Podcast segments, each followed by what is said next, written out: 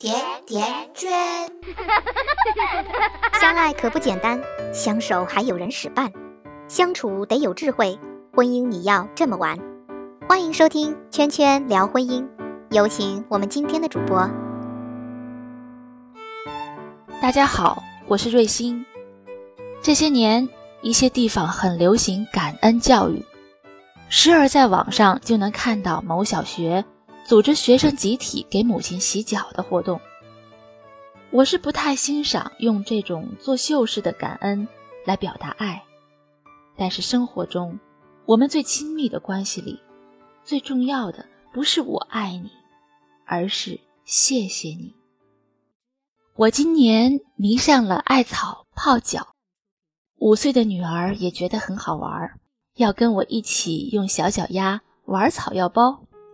有一天，他突发奇想的帮我搬板凳，我郑重的对他说：“谢谢你。”现在我一说要泡脚，他立刻帮我搬板凳，我也不厌其烦的对他说：“谢谢你。”搬板凳与谢谢你成了一种温暖的亲子交流，同时让他有了那么一点点要照顾我的责任感。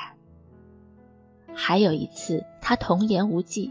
说了一句特别有趣的话，我搂着他笑得抬不起头，忍不住亲了他一下，说：“谢谢你，妈妈，你谢我什么？谢谢你带给我这么多快乐。”他非常开心。与从孩子相处的过程中，我发现，在亲密的关系中，谢谢你比我爱你更有用。我爱你很容易套路化，我爱你。我也爱你，随口一说，不用过脑。谢谢你，却总让人想到你谢我什么呢？或者我谢你什么呢？我爱你是表达，谢谢你则有思考。导演李安说：“恩爱，恩比爱重。当爱人成了亲人，孩子一天天长大。”亲密关系最大的障碍是，大家会慢慢变成这样的一种矛盾体：一方面抱怨自己付出太多，却收不到对方温情的反馈；另一方面也将对方的付出视为理所当然。我们会在心里划分区域，这些是你该做的，那些才是你额外做的。你甚至会发现，在爱与身份的绑架下。几乎所有的付出都是理所当然的，所以当生活的粗沙一遍遍打磨我们的耐心后，我们会怀疑爱：为什么爱会伤人？为什么我爱的人达不到我的要求？你身边一定也有这样的人，他们对同事如春风一般，回到家却是一脸冷漠，一肚子挑剔。饭局上，太太觉得菜太咸了，想把服务员叫来理论一下，丈夫阻止她。太太立刻不满：“我炒菜多放一点盐，你都发脾气了，你对别人倒是宽容的很。”我建议这位丈夫感谢太太的体贴。他不解：“这是他应该做的呀，要不怎么当老婆呢？没有什么付出是理所当然的。”好时光并不是一个人创造的，而是因为有人参与，你才觉得温暖。我接触过一对夫妻，丈夫是 IT 从业人员，收入高，工作压力大；太太之前在培训机构工作，生了双胞胎以后回家做全职太太。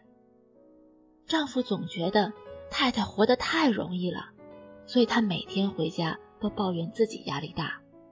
什么家务也都不做，太太懒得跟他吵架，但是夫妻间的关系越来越冷漠。直到有一天，太太的父母生病了，她回老家了，丈夫不得不休年假待在家里照顾孩子。只过了三天，他就觉得崩溃了。世界上最美妙的事情，原来不是待在家里，而是出去上班。等太太回来，他长吁一口气，终于可以交接工作了。他对太太说：“谢谢你，亲爱的，以前我不懂你的辛苦。”太太一下子就哭了，两个人的关系冰释，只因为一句“谢谢你”。太太这时候才感受到了丈夫的爱，不是那种在亲热的时候随口说出来的“我爱你”，而是真的懂了他，才会感谢他。这位丈夫后来跟我说，在家带孩子不仅累，更重要的是枯燥，没有成就感，好可怕。他们现在感情很好，他会抽空帮太太做家务，周末也鼓励太太一个人出去散心。太太在他的感染下也学会了说谢谢。谢谢你，不仅是感恩，同时也是赞美。我生孩子以后，父母来帮我带了三年。送他们去车站的时候，我拉着妈妈的手说：“谢谢你跟老爸。”我妈很开心地说：“你能说出谢谢，说明我们任务完成的不错，以后就靠你们自己了。”我辞职的那一次，跟我爸闹得很不愉快，他三天没理我。到第四天，他来叫我吃饭，我对他说：“老爸，谢谢你。”他愣了一下，忽然一脸自豪地说：“别以为我是老古董，你们年轻人想什么我都知道的，去闯吧。”我不知道他是不是真的理解我，但因为我对他道了谢，似乎就是间接赞美他的宽容和大度，他不好意思再跟我纠缠了。人是立体的，有凸起，有棱角，距离近了就会产生碰撞与摩擦。爱让我们亲近，却不是亲密关系里唯一的润滑剂，最好的润滑剂是感恩。拥有感恩的心，才能成就健康的亲密关系。在所有的感恩方式里，说谢谢你，是成本最低、效果最好的。你愿意费尽心思给对方买礼物，却不愿意真诚地说一句谢谢你，因为买礼物的时候你的姿态是高的，说谢谢你时你的姿态是低的，所以谢谢你比送礼物的感恩。含金量更高。多说谢谢你，你会发现亲人更可爱了，而你变得更强大了。关注我们的微信公众号“甜甜圈伐木累”，回复关键词“谢谢你”，可以阅读本期文字版内容。感谢大家的分享和转发，我们下期再见。